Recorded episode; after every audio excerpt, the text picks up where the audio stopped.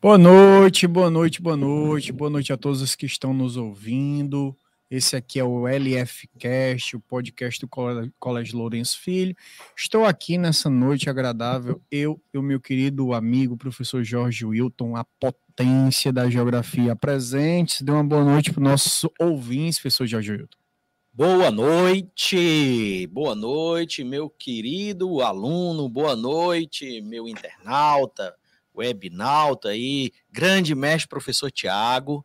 Prazer imenso dividir sempre esse espaço de educação aqui com você, para que hoje a gente possa ter mais um tema né, voltado para a nossa querida geografia e a nossa história do Ceará, para os vestibulares aí das regionais, para os vestibulares, é, principalmente vestibulares da Universidade Estadual do Ceará, da Universidade Regional do Cariri, né, e a do Vale do Acaraú. E, claro e evidente, os demais provas, né? Essa semana mesmo eu estava mexendo em algumas questões do Enem e peguei lá uma questãozinha fazendo citações ao nosso padre Cícero, fazendo citações à questão econômica do estado do Ceará, tá certo? E assim, sempre fortalecendo com você o conhecimento sobre o nosso estado. Professor GG, inclusive a temática de hoje, ela é ou pode ser até utilizada aí para as pessoas que estão se preparando para alguns concursos públicos, né? Você aí concurseiro, concurseira, que está nos ouvindo e está se preparando para alguns concursos públicos, principalmente das PMs. Esse, essa temática de história e geografia do Ceará e particularmente de Fortaleza, ela é muito cobrada também no ramo do concurso. E outra coisa, conhecimento é uma coisa que você não desperdiça nunca. É o único bem inalienável, é algo que ninguém, absolutamente ninguém vai te tirar. Então tenho certeza que você nessa próxima hora nesse podcast sobre história e geografia do Ceará, você só tem a ganhar se você prestar atenção, se você acompanhar aqui conosco. Galera, o tema do podcast de hoje, não sei quem estava aí, né, vai se identificando pelo chat, quem estava aí na semana passada ouvindo o primeiro podcast. Eu estava aqui, professor, eu assisti, inclusive os alunos que assistirem aí a todos os podcasts, professor Bruno um confessor que vai sortear um almoço no Coco Bambu, né, professor Bruno? Ou é no Coco Bambu ou é naquele, naquele, naquele bonito lá da beira-mar que tem um pôr do sol? O Ilmari, é? Pronto, professor Bruno. Alicate! Pra quem disser aí, ele anda protestando ali. Para quem disser aí, eu assisti, eu assisti, se, se manifesta aí pelo chat do YouTube. o professor Bruno vai sortear aí um, um jantar para você lá nesses restaurantes, tá? Galera, é, na semana passada nós trabalhamos é, o homem e o espaço. A temática do podcast passado foi a ocupação do território cearense e o que essa ocupação trouxe de implicações, tá? Nessa segunda edição, nesse segundo podcast, nós vamos trabalhar principalmente a temática da economia, o homem e as relações econômicas. E eu, esse que vos fala, vai puxar. Olha aí, já tá aparecendo. A Eduarda Tavares está dizendo: opa, sempre aqui. Eduarda, professor Bruno já anotou seu nome, Eduardo. Eu tô sentindo que vem coisa boa aí para nós. Almoço lá no Coco Bambu, financiado pelo professor Bruno, né? Aí olha só, ele deve estar tá se tremendo ali dentro. Olha só. Segurando a carteira, viu? olha só. Então, assim, e, e, hoje a temática que nós vamos trabalhar é economia, essa questão de como a economia é, se desenvolveu dentro do nosso território. Obviamente, eu vou puxar isso mais para a questão da abordagem histórica. E o tio GG, aí ó, a Nicole Fer, a Nicole Fer tá dizendo, eu quero, viu, Bruno? Já tá anotado, nem se preocupe, Nicole, seu nome aqui tá na lista. Anotei aqui os dois, da Eduardo, da Nicole. Vamos, vamos tirar o dinheiro da carteira desse homem, vai dar certo. O Bruno tá falando já em mistão aqui. Não tem negócio mistão, não, viu, Bruno? mistão. Nada de mistão. Mistão lá no, no, A gente pode falar de propaganda aqui, Bruno? Pode falar. De... Ah, a gente já falou, né? Não, Bruno, lá no alicate. O mistão lá no alicate. Alicate fim de festa, hein, gente? É, bom demais. Tradicional, né? O mistão do alicate. Então, pronto, vamos lá. Então, eu trabalho a perspectiva histórica da economia cearense, tá? A gente vai trabalhar aqui alguns ramos da economia e o professor GG vai dar uma palhinha aí sobre a economia mais num aspecto atual. Beleza, Gigi? Beleza, meu querido. Beleza, tranquilo. Olha só, é, nós falávamos no nosso, no nosso primeiro episódio sobre o processo de formação, sobre o processo de ocupação.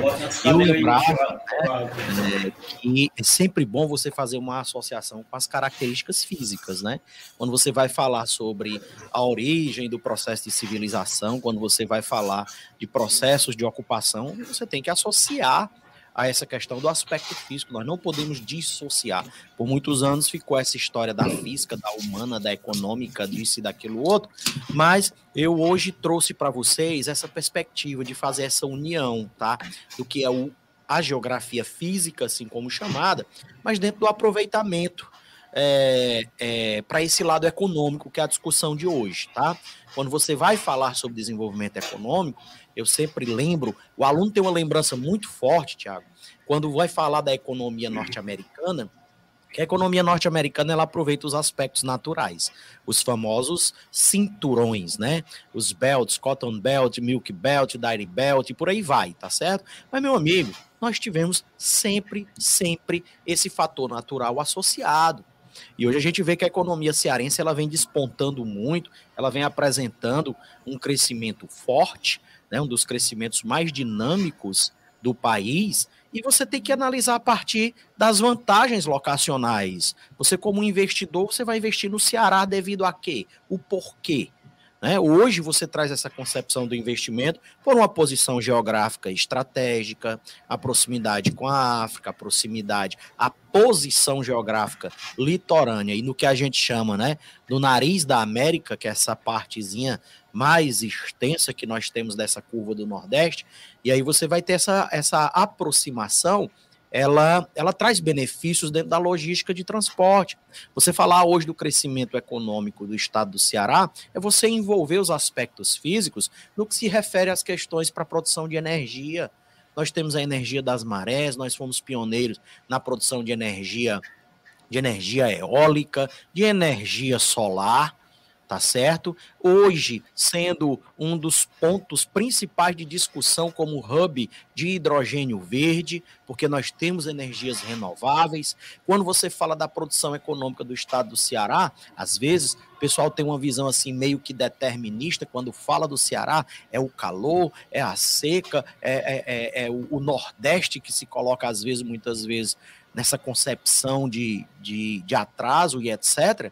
Mas, meu amigo, nós temos um dinamismo muito forte. Nós temos a fruticultura, nós temos a floricultura, e para isso é necessário você entender o aproveitamento dos recursos.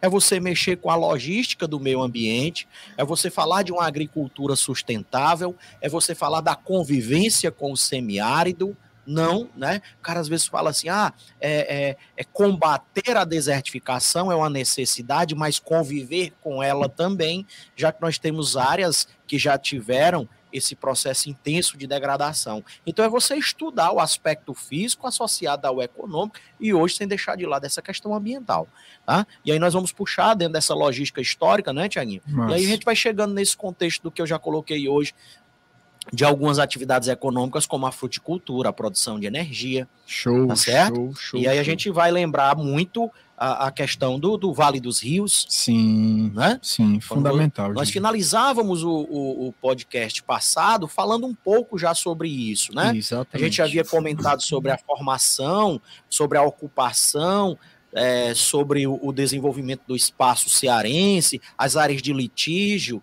e que hoje a área de litígio, só para resgatar um pouco do, do, do episódio passado, nós temos um grande laço econômico dentro do que eu já comentei aqui.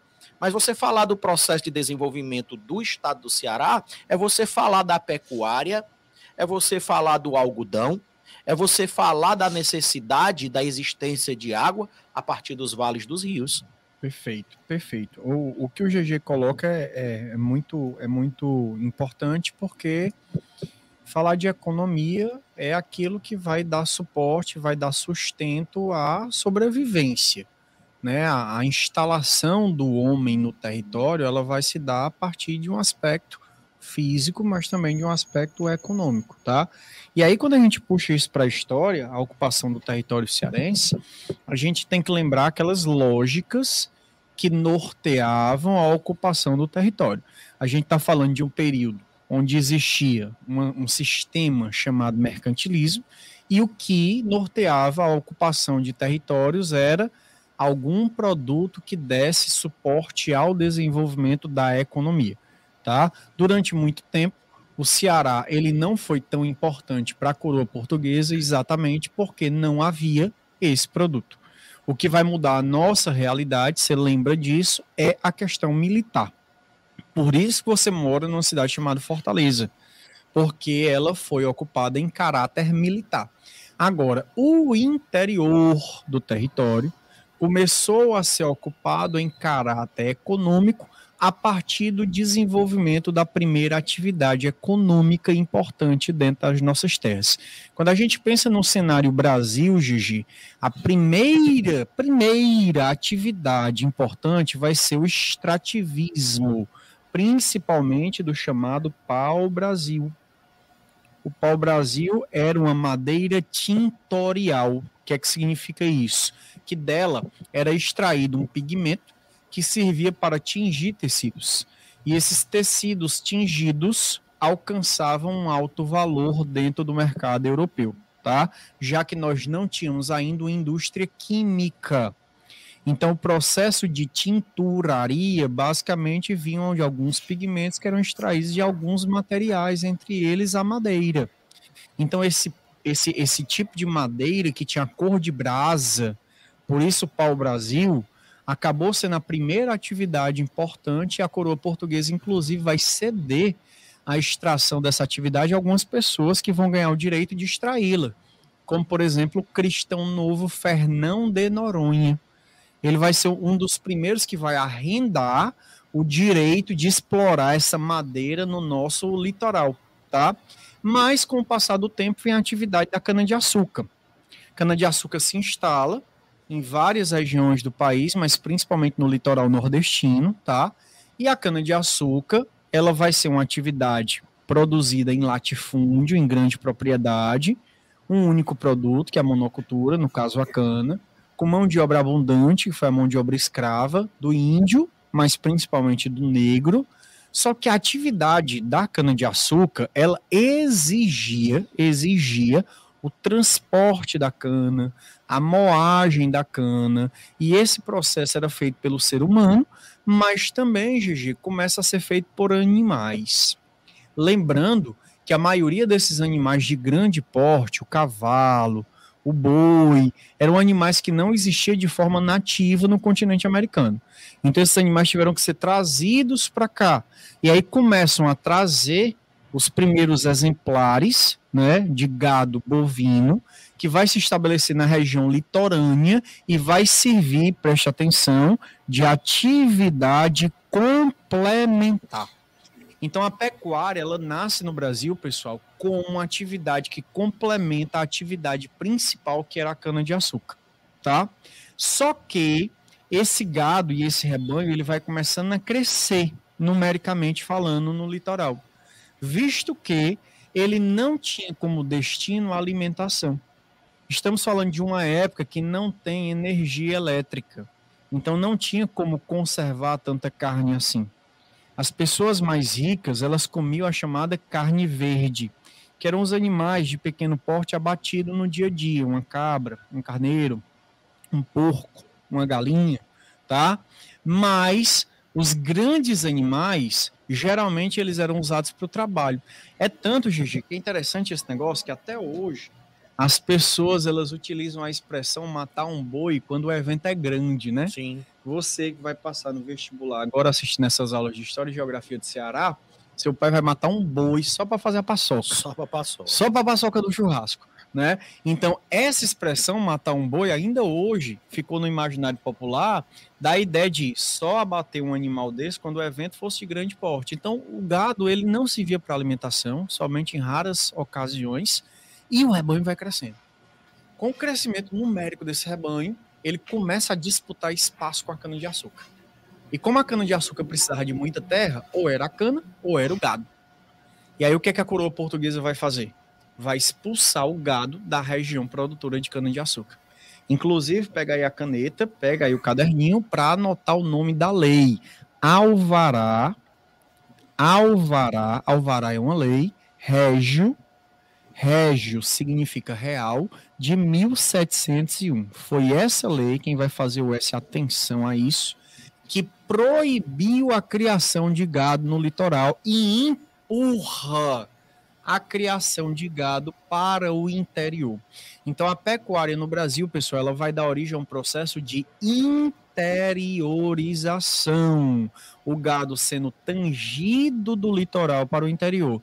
E aí, GG, o gado vai ser escoado pelas estradas lá, que uma seguia principalmente de Recife, era a corrente pernambucana, próxima ao litoral, ela era chamada de Sertão de Fora. Anota isso, pelo amor de Deus. Dica de ouro, tá? Partia de Recife e percorria próximo ao litoral, chamado de Sertão de Fora. E uma partia de Salvador e percorria pelo interior, tá? E era chamado de Sertão de Dentro. E aí o GG vai falar mais sobre a questão desse desenvolvimento a partir dos rios para vocês e depois eu volto com a pecuária propriamente dita. Olha só, é... vou pedir aqui ao nosso querido Bruno que coloque um material aí que tem alguns mapas do Ceará para poder a gente visualizar. Olha aí que homem lindo. Cangaceiro aí. Rapaz, só duas pessoas ficam bonitas assim com chapéu de cangaceiro. Você e aquele outro que de vez em quando bate foto para tentar para tentar se fazer mais popular no Nordeste. Nordestino raiz. É... Como foi a vaia? então vamos aqui, ó. Bruno, passa aí, por favor, meu querido. Olha só. É, falar da, da economia, né, do nosso passa aí, por favor. Olha só, eu queria, eu queria só deixar aí, o Bruno já disponibilizou, vai disponibilizar isso aí, é, nessa, nessa parte aí da abordagem, tá, pessoal? Tem dois links, um é muito bacana no, no YouTube ali, que vai falar sobre a economia do Ceará com o hidrogênio verde. Uma matéria muito legal, tá certo? Muito bacana, é um tema bem atual, um tema que envolve muito meio ambiente e economia. Mas passe aí, por favor, tá? É... Então, olha, eu queria lembrar vocês o seguinte: como eu dizia, falar do contexto econômico do Estado é falar dos aspectos físicos, tá? E aí, por exemplo, a nossa prova da Universidade Estadual do Ceará, ela pode fazer uma relação direta quanto à questão né, das regiões do estado do Ceará e é, onde é que acontece determinada atividade econômica. E a primeira coisa que você vai lembrar é da geologia e da geomorfologia do estado tá certo? Você vai lembrar que as bordas do nosso estado, as bordas do estado do Ceará, elas são de estrutura sedimentar, tá certo? Então você tem nas bordas a estrutura sedimentar e o centro é uma estrutura cristalina. E aí, meu querido, é bom você lembrar que se o centro ele tem essa estrutura cristalina, tá? Nós vamos ter uma estrutura datada lá do pré-cambriano. E quando você vai para as áreas de elevação, que aí você tem as chapadas do Araripe, ao sul do estado do Ceará, ali com o Pernambuco, e a do Apodi, a leste do estado do Ceará, com o Rio Grande do Norte. E do outro lado você vai ter a cuesta da Ibiapaba, né, é, com o Piauí. Então, nesse cenário, o que é que nós vamos encontrar? Essas áreas de elevação, pessoal, vocês precisam fazer uma relação direta com a sua era geológica. Então o centro, ele é cristalino, ele é do pré-cambriano. Depois do pré-cambriano, nós temos o paleozoico. Esse termo paleo significa antigo. Então essa área de elevação da cuesta da Ibiapaba, ela vai ter uma formação paleozoica sedimentar e é uma área de elevação com uma formação vegetal, tá? Típica de formação semelhante à Mata Atlântica. Então, você começa a encontrar condições físicas favoráveis para o desenvolvimento, por exemplo, da policultura. Tá certo? Quando você vem para o centro do estado, você vai encontrar uma formação que é a depressão sertaneja, a área propícia para a criação do gado, tá certo? Se o gado ele tem, ele tem a necessidade de espaço, esse espaço ele vai encontrar na região da depressão, na região do sertão. E ele vai penetrando pelo vale desses rios, a exemplo do vale do rio Jaguaribe, E quando você vai lembrar da nascente, quando você vai lembrar do Alto Jaguaribe, você vai perceber que ele vai estar tá lá pela regiãozinha dos Inhamuns, tá certo? E aí você lembra que essa região dos Inhamuns, ela ainda hoje, ela é bem servida, tá? De um, de um grande volume de gado, né? A criação dos bovinos, Inclusive, até Luiz Gonzaga, ele lembrava muito nos versos que ele dizia aquela música Eu sou do banco, do banco do Nordeste, né? E aí tem uma partezinha que ele diz: Gado bonito igual a esse, só quem possui são os feitosos dos Inhamuns. Então, ele faz essa relação com a criação, com o sertão, com o gado que vai penetrando por essa região. E aí você lembra que é uma pecuária mais extensiva, que é o gado criado solto, é o gado criado na pastagem, ele vai precisar do cidadão para poder buscar esse gado e vem o grande vaqueiro trabalhando dentro desse conjunto e a gente liga o aspecto cultural. Já quando vocês pega ainda dentro dessa região do sertão, da Grande Depressão, pessoal, nós vamos encontrar as áreas de elevação, como por exemplo, a região do Baturité, a região do Mulungu, a região do Pacuti. E você tem nessas áreas de elevação a produção, por exemplo, da, do café, a produção, a produção da fruticultura, da horticultura. E aí você vê que os aspectos físicos eles estão associados a essa questão natural. Não dá para dissociar. Tá certo? Eu vou ter que hoje, por exemplo, se eu falo dos sertões, do clima semiárido, da forte insolação, eu vou lembrar da possibilidade de instalação de usinas solares, como nós tivemos a instalação da primeira do tipo na América Latina, que foi a MPX Tauá, lá naquele municípiozinho que eu pouco conheço, né, que é Tauá, na região dos Inhamuns. Então, olhar para a elevação, como você vê a região da Ibiapaba, é você lembrar também da fruticultura, é você lembrar da produção da energia eólica para acompanhar o processo das brisas, e assim nós começamos a desenhar o aspecto físico da geologia, da geomorfologia, Bruno. Por favor, passe o próximo slide. Tá? Onde você tem as atividades econômicas. Olha aí a região do maciço do Baturité, a região da Serra do Machado, Serra das Matas. E nessas áreas de elevação, hoje, nós temos também o desenvolvimento do turismo, nós temos o desenvolvimento hoje no estado do Ceará do turismo de serra, de sertão e de litoral áreas belíssimas, tá certo? Quando você pega a nossa área do litoral, nós vamos lembrar da formação da famosa planície litorânea. A planície litorânea e o tabuleiro para litorâneo, bem marcado por essa imagem que nós encontramos aí, na formação das falésias, tá certo? E aí, hoje, um dos grandes cartões, né, de, de, de turismo do estado do Ceará é essa região das praias, a região do Morro Branco, a região de Canoa, descendo para o outro lado do litoral, Jericoacoara. Nós temos a área das formações de dunas, os campos de dunas fixas, os campos de dunas móveis, tá certo? Quem é que não tem o desejo de chegar numa praia cearense e apreciar o pôr do sol nem, é, é, sobre essa uma área de formação dunares? Então, entender o desenvolvimento econômico é também entender o aspecto físico, é partir desse aspecto físico tá certo?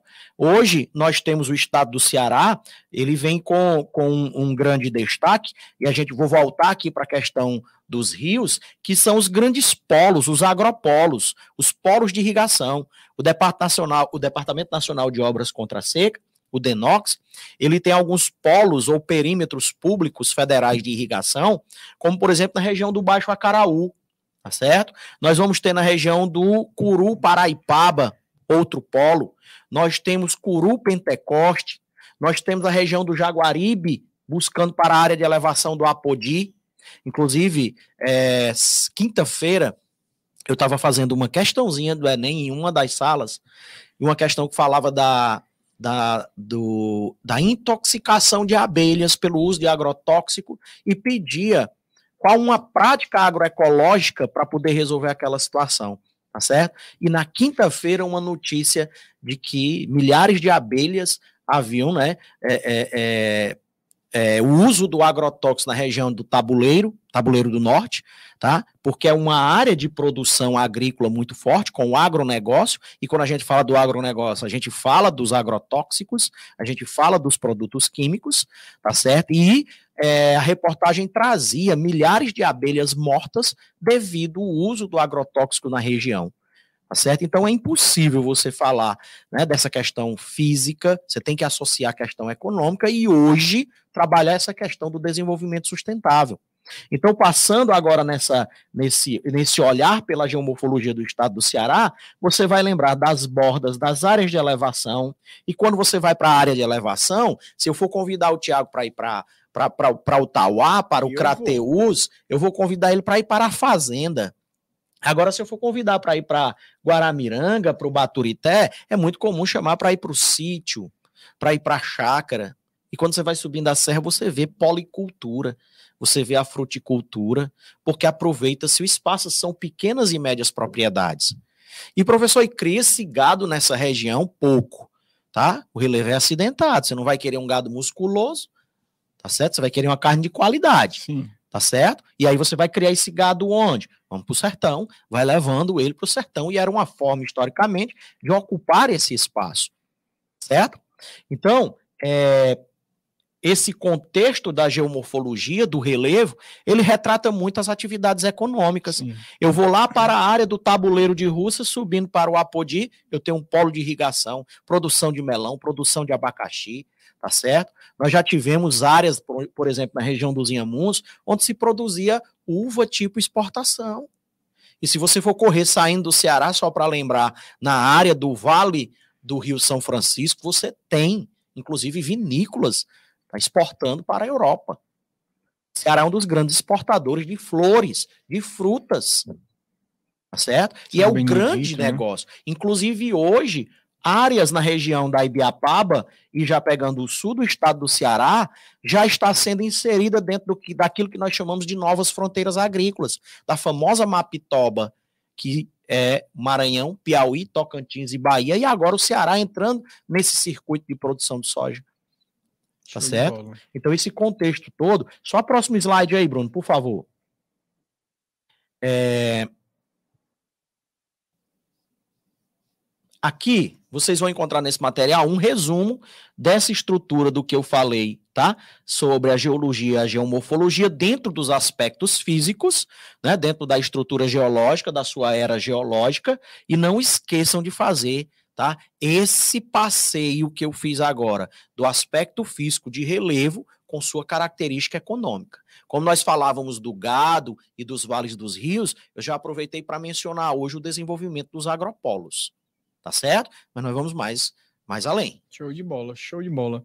Bruno, tem como colocar aquele slidezinho da pecuária? O da pecuária dá para rolar?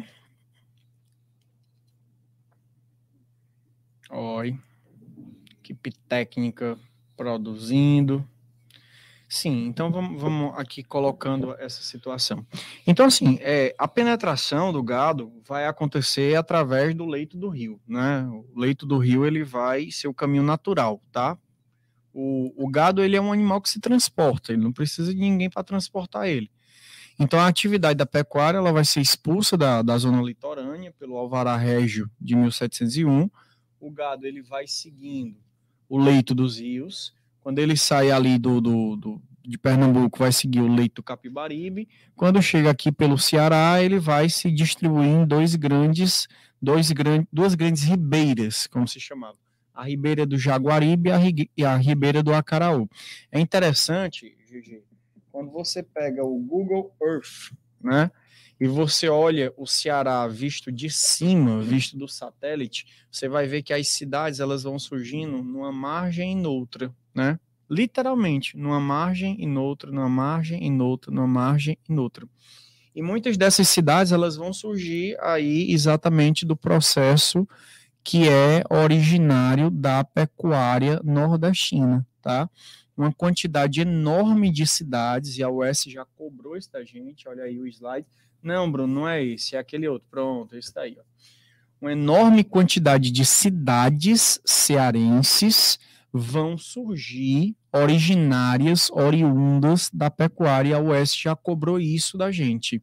Algumas dessas cidades se destacam. Quais são as cidades mais importantes originárias pela pecuária? No Jaguaribe, nós podemos destacar Aracati, nós podemos destacar Icó, e nós podemos destacar Jaguaribe. Essas três cidades aí são cidades originárias pela pecuária. A pecuária é a atividade principal que vai dar origem a elas. E no Acaraú, a cidade de destaque é Sobral.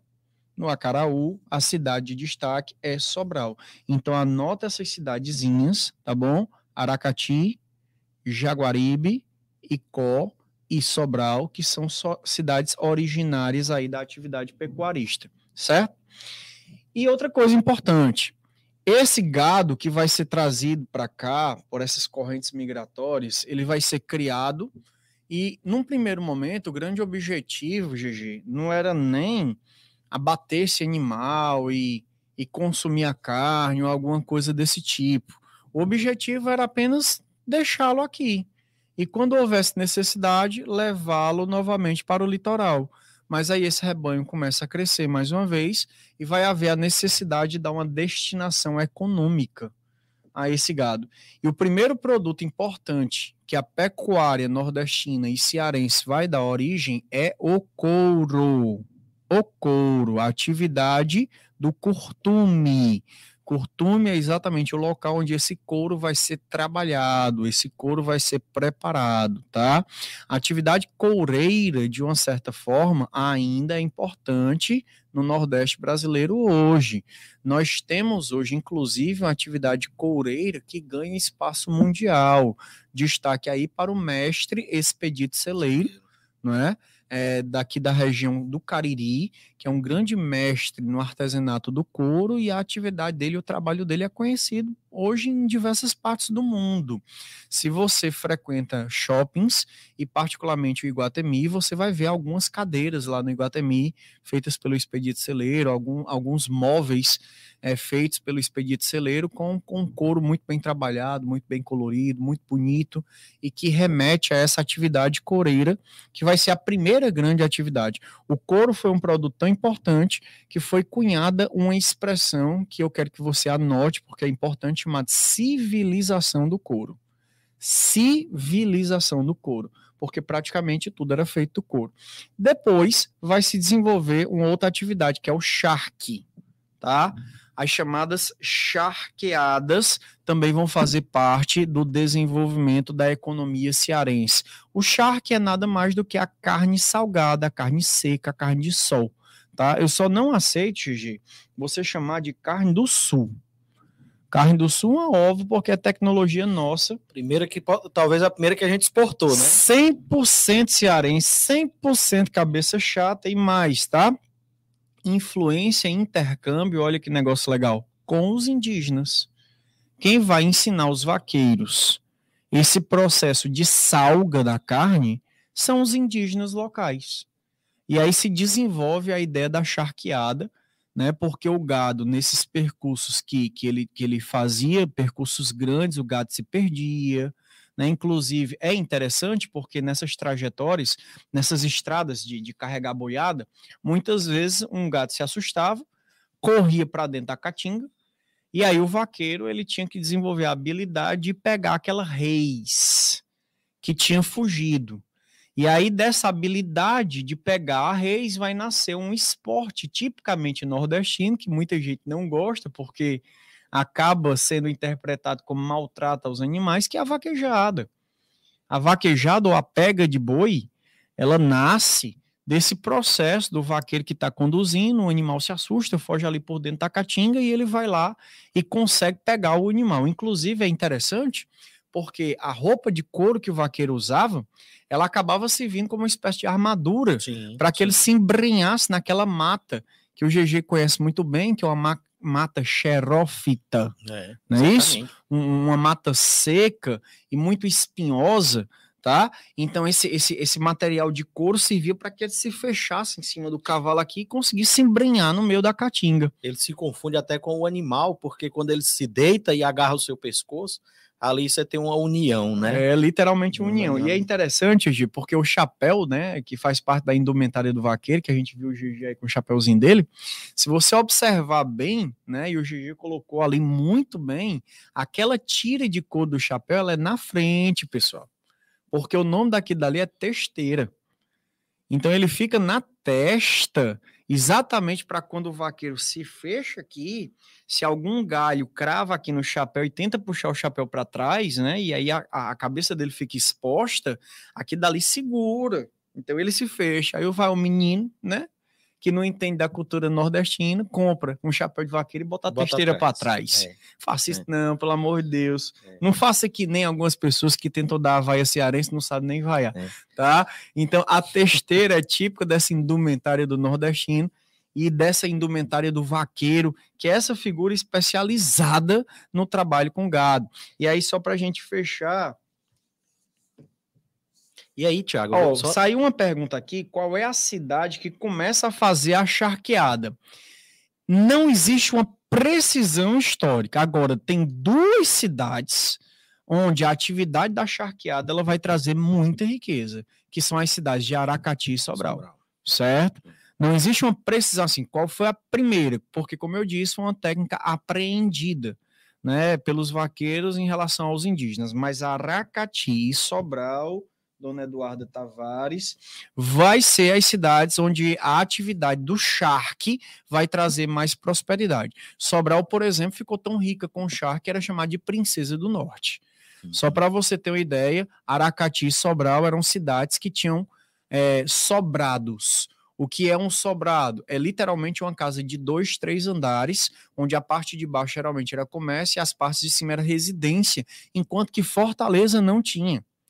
Em 1750, Fortaleza basicamente era o forte e alguns casebres ao redor, enquanto que você já via Sobral e Aracati com um relativo desenvolvimento, ruas, calçadas, casas organizadas, até, escute bem, Eduardo, até a primeira metade do século XIX, primeira metade do século XIX, até 1850, Aracati e Sobral eram muito mais prósperas do que Fortaleza. Fortaleza era a capital porque era o centro político, mas em relação à riqueza, a riqueza não estava em Fortaleza.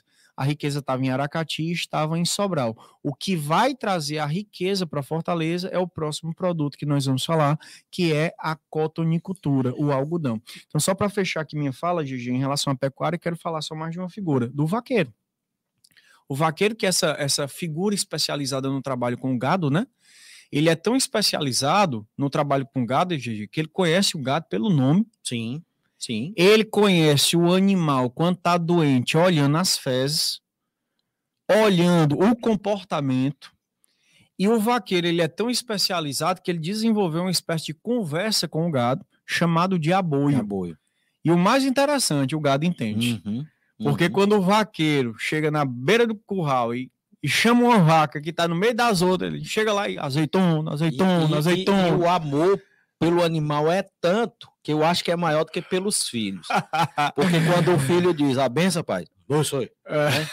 Aí quando chega e diz, pai, oi, né? É a brutalidade. E com a vaca, a mimosa, ei, mimosa. O pior é que a é mimosa entende e a mimosa vem. o chocalho e vem chegando é, é E aí, às 5 horas da tarde, e ele abraça, e ele alisa, e ele beija. É um negócio né? impressionante. Então, existe esse, essa, essa interação. Então, como ele é alguém extremamente especializado nesse trabalho, e o vaqueiro, presta bem atenção, ele é um trabalhador livre, ele não é escravo. Professor, na pecuária não houve escravo? Houve, mas não é a maioria, a minoria.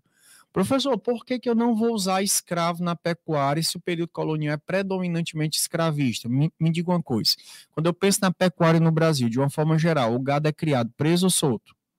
Eu, eu ouvi daqui você dizendo solto. É uma pecuária extensiva.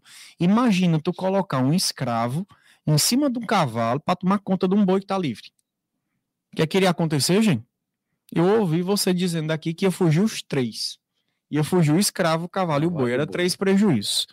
Então, a escravidão não vai ser predominante na pecuária. Vai ser utilizado o trabalhador livre, vaqueiro, e como ele é um trabalhador livre, ele é remunerado. Ele é remunerado com o quê? Boi. Sim. Boi um sistema chamado parceria, né? quarteação ou quartação, que significa a cada quatro cabeças de gato que nasciam em um ano, um era do vaqueiro. Então, esse cara que era trabalhador, ele podia se tornar proprietário. O que significa dizer que a nível de Ceará e a nível de economia cearense, a distância entre quem estava em cima e quem estava embaixo era bem menor do que, por exemplo, no açúcar. A possibilidade de um escravo se tornar senhor de engenho, zero. A possibilidade de um vaqueiro se tornar fazendeiro, dono de fazenda, muito grande. É por isso que a sociedade cearense era um pouco mais dinâmica do que a sociedade açucareira. Beleza? Passando a bola aqui para o GG, que vai falar aí mais dos aspectos. E sim, nesse, nesse aspecto da, da pecuária, que o Tiago, bem de maneira fantástica, retratou aí, envolvendo principalmente aí uma figura que é a do vaqueiro, que eu acho belíssimo, né? Acompanho, gosto de, de, de ver vaquejada e tudo. E assim, é, a gente pode sim já começar a falar do processo de industrialização baseado nisso aqui no Ceará. Né? As oficinas ligadas à questão do couro, como você lembrou aí, nosso querido celeiro, mas nós temos a produção da bota, Sim. a produção dos arreios, da cela, da roupa do gibão, tá certo? É, dos baús, né, das malas para poder guardar. Você já tem aí as oficinas com o trabalho voltado para processo.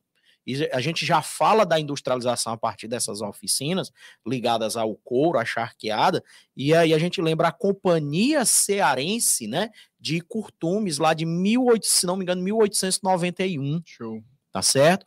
Então, é você trazer, eu estou falando dentro da pecuária, mas a gente, como vai entrar agora com o algodão, é uma outra situação onde a gente já pode fazer essa associação à industrialização. Às vezes o aluno pergunta muito quando é que acontece a industrialização, a industrialização cearense, e aí faz-se muita referência dos anos 80 e principalmente os anos 90 com os processos de interiorização, tá? Com a criação, por exemplo, do Distrito Industrial de Maracanaú, mas é falar da industrialização ao seu modelo à época, né? É falar da industrialização de como você já vai pegar essa matéria-prima, você já vai semi-elaborar para poder você ter produtos manufaturados, produtos industrializados, tá certo?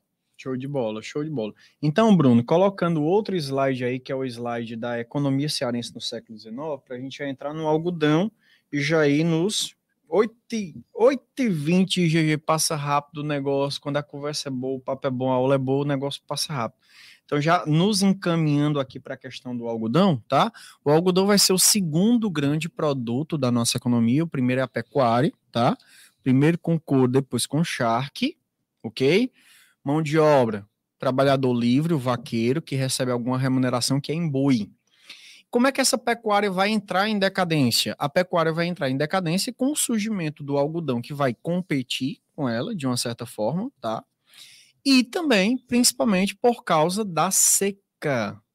A seca é um dos grandes motivos do declínio da pecuária nordestina destacando aqui, particularmente, duas secas que eu tenho certeza que você vai ter uma dificuldade enorme de decorar. Olha aí, GG. Seca dos três sets. Adivinha que ano aconteceu? 1777. E a seca dos dois sets. 1877. Essas duas grandes secas, elas foram responsáveis em grande parte por dizimar os rebanhos. E aí vai ter um terceiro elemento, além do algodão e além da seca, que é a migração da pecuária para outra região do país, que é a região sul. Tá? Lembrando que a pecuária nordestina ela se via para abastecer principalmente a região produtora de cana-de-açúcar. Quando o açúcar começa a entrar em colapso, quando o açúcar começa a deixar de ser importante, o minério passa a ser a principal atividade lá no século XVIII, tá? a pecuária se transfere para a região sul. A região sul, que é uma região de pampas, o GG é, sabe muito bem disso e muito melhor do que eu, uma região de, de pastos naturais, vai permitir um melhor desenvolvimento da pecuária, e a pecuária sulista, ela vai se sobrepor à pecuária nordestina e vai começar a abastecer a região mineradora. E aí a nossa pecuária, ela vai recebeu o golpe de misericórdia. Thiago, e você pode até fazer uma associação às grandes correntes migratórias do Sul, Sim. que elas vão ter esse impulso muito forte, né, a partir, logo depois aí da, da abolição, né, de 1888, vai ter esse boom para ocupação para a região sul e casa com as atividades econômicas desse declínio aqui, por questões bem citadas aí por você, e a necessidade de condições naturais de, de, de ocupação do espaço da região sul. Né? Perfeito, né? perfeito. E aí, gente, é, esse algodão ele vai se tornar aí o produto importante da nossa economia a partir ali de meados do século XVIII e crescendo também no século XIX.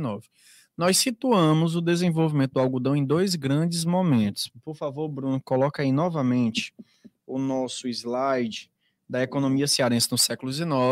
Quando é que o algodão ele vai crescer fortemente? Ele vai crescer fortemente na época da Guerra de Independência dos Estados Unidos e na época da Guerra de Secessão. Então, tem duas guerras envolvendo os Estados Unidos que vai fazer a nossa produção de algodão disparar, tá? A Guerra de Independência e a Guerra de Secessão. Vamos situar historicamente essas guerras. Independência, 1776, e Guerra de Secessão, 1861 a 1865. Então, essas duas guerras interrompem a produção de algodão dos Estados Unidos e como a gente estava vivendo um período de revolução industrial, era necessária essa matéria-prima, e os ingleses, principalmente, vão buscar essa matéria-prima onde é possível produzir. E aí a região do sertão do, do Ceará, a região, principalmente sertão, né, Gigi? A produção de algodão? Sim, sim. A região do sertão do Ceará vai produzir esse algodão. Esse algodão era produzido no interior, e aí vem um ponto fundamental, mas ele era escoado para Fortaleza. E aí Aracati e Sobral que até então eram as cidades mais importantes economicamente, elas vão perdendo essa primazia e Fortaleza, que já era o principal centro político, também vai se tornar o principal centro econômico, com escoamento da produção de algodão para Fortaleza.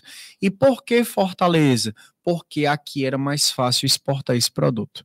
Então, o produto vinha para cá, era armazenado, os navios vinham da Inglaterra, vinham da Europa, o algodão era colocado nesses navios e os navios desembarcavam produtos que começavam a circular por Fortaleza e de Fortaleza para outras regiões. Então o algodão ele vai trazer muita riqueza, gente. Muito desenvolvimento para Fortaleza e Fortaleza vai crescer a partir dessa produção cotonicultora. Lembrando, o algodão não era produzido aqui, mas era concentrado aqui e daqui era exportado.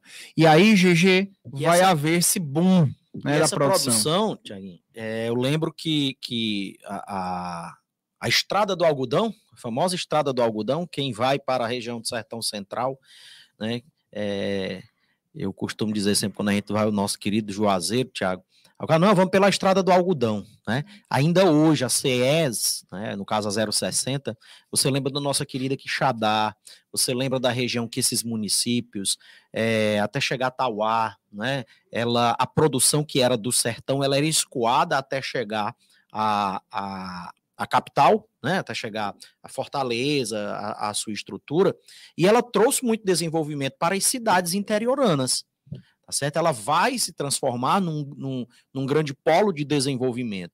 Tá? A facilidade, muita gente acha, ah, mas o solo é raso, o solo é raso, mas é produtivo. Você não pode confundir a estrutura da profundidade do solo com a sua qualidade, tá certo? Então é um solo produtivo. Você tem a produção, você tem o crescimento de muitas cidades, porque elas passaram a ser entrepostos comerciais, até poder, até poder chegar a ser escoada. E isso vai desenvolver também, puxando um pouco para a industrialização, tá? A questão da indústria de tecidos, tá Sim, certo? Que ainda hoje é muito ainda forte. hoje é muito forte. Tá? Sempre é lembrar da fábrica, fábrica Progresso, né? Que, que vai lá no, no século XIX trazer esse desenvolvimento também para esse para essa cultura, a cultura do algodão. Você tem também a mamona, e vai estar associada a isso aí, o extrativismo da carnaúba. Então, são atividades que se completam e que, pela necessidade de substituir por um fator externo, às vezes o aluno acha que a globalização é só algo novo uhum. e que o que acontecia lá fora não mexia com o nosso, com a nossa estrutura. O Tiago acabou de falar. O algodão tendo esse surto de desenvolvimento por causa das questões com os Estados Unidos e a industrialização lá na Europa. Sim. Né? Quando a gente fala da primeira revolução industrial, parece que o olhar só volta-se para a Inglaterra e para a Europa. Né? E como é que nós estávamos dentro desse contexto? É aquilo que eu sempre falo para os alunos, sabe, Tiago? Nós precisamos estudar humanas analisando tempo e espaço, Sim. local, regional e global. O que é que acontecia lá agora e que veio para cá? Tá certo? E falar do desenvolvimento. É, agora, se você fala que o boom da industrialização vai ser logo depois dos anos 30 e 50, tudo bem, tranquilo. Mas lembre-se da atividade da pecuária e da atividade do algodão, porque se você pegar uma questão que fale a industrialização ao modelo de sua época, você vai, ah, a industrialização é só mais à frente no Brasil. então no Ceará perde. também vai ser assim, aí ele vai perder uma questão. Isso. Não é isso? Exatamente. A gente marca esse processo da industrialização, por exemplo, com a Sudene 1959, o, o, o, o governo do Vigílio Távora, Sim. né? O governo Vigílio Távora, ele vai marcar também a instalação de base de infraestrutura para o processo de industrialização, e aí a gente casa com o período também do regime militar, regime né? militar né? Então, é, são, são processos de desenvolvimento, a criação do distrito industrial lá de, de Maracanaú, no primeiro plano diretor de desenvolvimento dos anos 60, o desmembramento, esses são fatores são mais recentes. Mas casar com esse contexto histórico da pecuária e do algodão, você tem que ficar ligado. É, inclusive, já que me direcionando para o final da minha fala, deixar o Gigi fazer as considerações finais dele. Quando a gente fala de pecuária e algodão, nós temos aí o casamento das duas principais atividades econômicas cearenses que vai acompanhar a economia cearense durante o século XVII, século XVIII, século XIX, entrando no século XX. Sim século XVII, 18, 19, entrando no século 20. Século 17, boa parte do 18, a pecuária, levando o Ceará nas costas. A partir de meados do século 18, entrando no século 19 e até o século 20, porque o algodão ele vai ali até a década de 70, né, Gigi, mais ou menos. Aí vem a praga do bicudo, que é o grande devastador da, da lavoura do algodão cearense. Aí o, o, o o, o, algodão vem até o século XX. Então, essas duas principais atividades econômicas, anota aí esse conceito, vai desenvolver o que nós chamamos aqui na nossa economia de binômio econômico. Tá? Então, que vai caracterizar a economia cearense, período colonial, período imperial, é o binômio econômico. Tá? Essa atividade ela vai dar suporte. Então, quando a gente fala de pecuária, a gente está falando principalmente interiorização, né, construção de cidades no interior, o desenvolvimento do couro, o desenvolvimento das charqueadas. Quando a gente fala de algodão, a gente está falando do, do, da, de atrelar o algodão às revoluções industriais, aos processos lá dos Estados Unidos, ao crescimento de Fortaleza, ao enriquecimento de Fortaleza. E para fechar aqui, professor, beleza pecuária não utiliza mão de obra escrava porque o cara pode fugir. Mas algodão, que é uma atividade agrária em larga escala, vai utilizar o escravo. Não. Olha que interessante. Por que não? Porque o algodão cearense, ele é um algodão de ciclo curto. Então, entre o plantio e a colheita passavam relativamente poucos meses e o investimento no escravo, que era muito caro, tá? Não era interessante para a produção de algodão. Então vão usar aqui outros sistemas, como o sistema de parceria, um sistema de meia, né, que o cara dava uma parte da produção para quem trabalhava, etc, etc, mas predominantemente não será a mão de obra escrava também no algodão também no algodão. De forma que, já dando uma deixa para o podcast da próxima semana, Primeiro podcast, o Homem Espaço. Segundo podcast, o Homem, a, a Economia. Terceiro podcast, Relações Humanas. E aí a gente vai falar das sociedades cearenses em todo o seu período. Vamos falar da questão da escravidão, que é uma temática fundamental à história do Ceará. Então, o escravo não vai ser muito utilizado nem na pecuária, nem no algodão de forma que na nossa economia ele não era muito importante. Por isso, meus bebês, fechando aqui a minha fala, que o Ceará, a sua terra, vai ser a pioneira no processo de abolição da escravidão, porque não existia uma importância tão relevante do elemento escravo dentro da nossa economia. Por esse motivo, nós vamos ser a terra da luz, primeira província, primeiro estado a abolir a escravidão. GG, tuas considerações. Perfeito, olha só. E aí eu vou puxar só um pouco aqui para a gente ir finalizando o nosso podcast, quando a gente fala de atividade econômica, que o estado do Ceará ele, ele buscou um, um, um dinamismo industrial, eu já citei a agricultura, eu já citei a fruticultura, e esse desenvolvimento industrial é claro e evidente que ele vai ser baseado em processos produtivos. Para você ter uma noção, os calçados de couro do estado do Ceará ainda são né, um dos principais produtos da nossa pauta de exportação. Nós falamos também dos calçados de borracha, tá? Mas aí já é devido à grande guerra fiscal que existiu no, no Brasil e que muitas empresas vieram para cá, inclusive saindo da região sul e foram se instalando é, no estado do Ceará a partir do processo de interiorização da indústria os distritos industriais, a região de crescimento da Grande Sobral e da região do Cariri, com destaque para o Juazeiro do Norte, ele foi incorporando essa atividade. Então, você une a história, a geografia econômica do passado para o contexto de hoje. Nós exportamos, ainda temos uma grande pauta de exportação aqui no estado do Ceará, os couros preparados de bovinos, tá certo?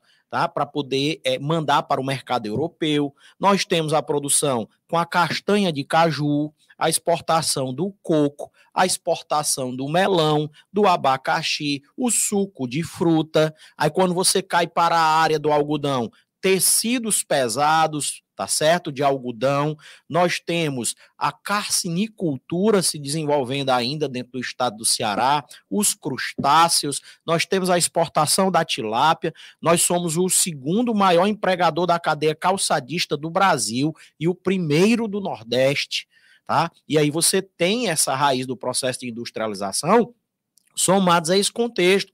E hoje o estado do Ceará, já entrando dentro da sua pauta de exportação com minério de ferro, com a exportação do petróleo, tá certo? Com a, a, as partes de motores elétricos. Então, nós temos uma cadeia muito grande. O complexo do PECEM, com a zona de processamento de exportação, nós somos hoje o ponto de partida de diversas estruturas de cabos de fibra ótica para a Europa e outras partes é, do mundo tá certo? Então esse dinamismo que nós começamos a ter, ele é um processo de construção contínua.